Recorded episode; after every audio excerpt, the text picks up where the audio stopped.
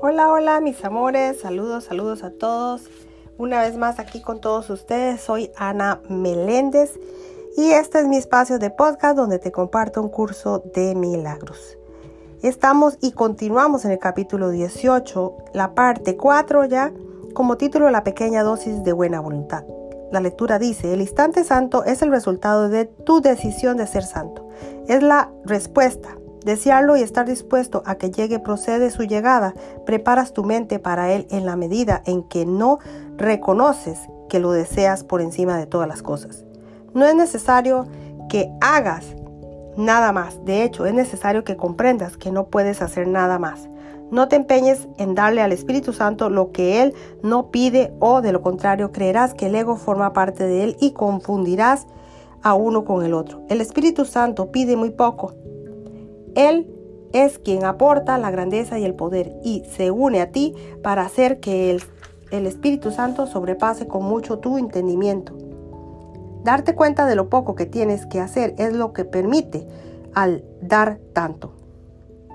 No confíe en tus buenas intenciones, pues tener buenas intenciones no es suficiente, pero confía implícitamente en, un buen, en una buena voluntad, independientemente de lo que pueda presentarse. Concéntrate solo en ella y no dejes que el hecho de que esté rodeada de sombras te perturbe.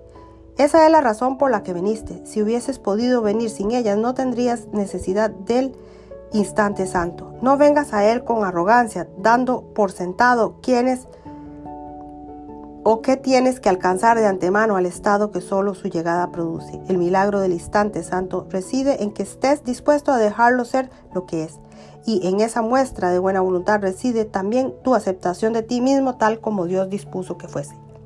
La humildad jamás te pedirá que te conformes con la pequeñez, pero sí requiere que no, no te conformes con nada que no sea la grandeza que no procede de ti. La dificultad que tienes en el instante santo procede de tu arraigada convicción de que no eres digno de él y que es eso, sino la decisión de ser que tú quisieras hacer de ti mismo. Dios no creó su morada indigna de él. Y si crees que no puede entrar allí donde desea estar, debes estar oponiéndote a su voluntad. No es necesario que la fuerza de tu buena voluntad proceda de ti, sino únicamente de su voluntad. El instante santo no procede únicamente de una pequeña dosis de buena voluntad, es siempre el resultado de combinar tu buena voluntad con el poder ilimitado de la buena voluntad de Dios. Estabas equivocado al al pensar que era necesario que te preparases para Él. Es imposible hacer arrogantes preparativos para la santidad sin creer que es a ti a quien le corresponde establecer las condiciones de la paz. Dios las ha establecido ya y para hacer lo que son no dependen de tu buena voluntad. Es innecesaria solo para poder enseñarte lo que son. Si sostienes que no eres digno de aprender esto, estarás interfiriendo en la lección al creer que tienes que hacer que el alumno sea diferente. Tú no lo creaste ni tampoco puedes cambiarlo. ¿Cómo ibas a obrar primero un milagro por tu cuenta y luego esperar a que se haga uno por ti? Limita simplemente a hacer la pregunta. La respuesta se te dará. No trates de contestarla, trata simplemente de recibir las respuestas tal como se te dé al prepararte para el instante santo, no intentes hacerte santo de antemano a fin de estar listo para él.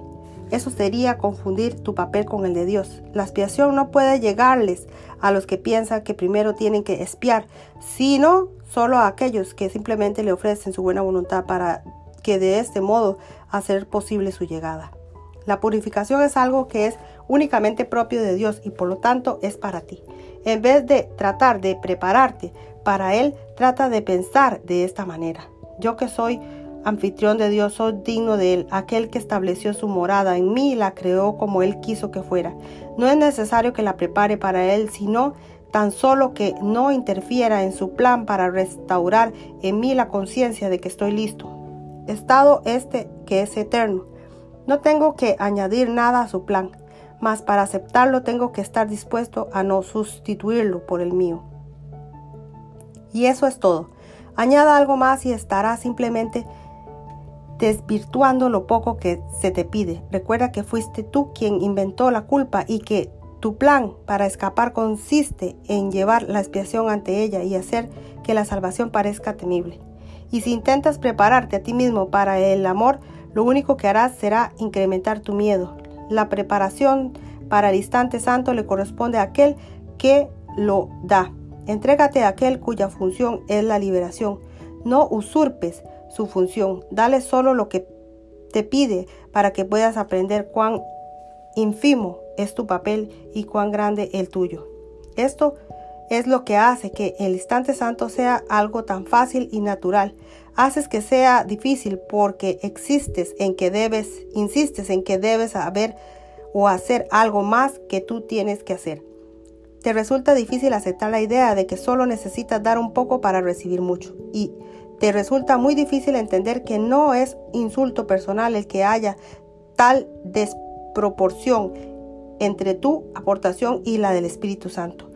Todavía estás convencido de que tu entendimiento constituye una poderosa aportación a la verdad y de que hace que ésta sea lo que es.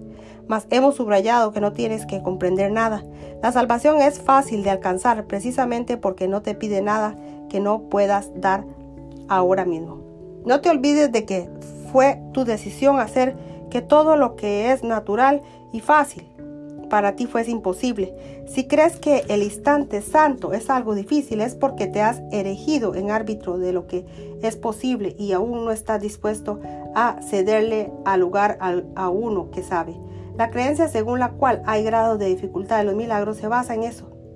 Todo lo que Dios dispone no solo es posible, sino que hay que ya ha tenido lugar. Por eso es por lo que el pasado ha desaparecido en realidad nunca tuvo lugar. Lo único que es necesario es deshacerlo en tu mente, que si creyó que tuvo lugar. Hasta aquí termina la lectura del día de hoy. Que Dios les bendiga hoy, mañana y siempre. Bendiciones, gracias, gracias, gracias y nos veremos en una próxima lección, Dios mediante.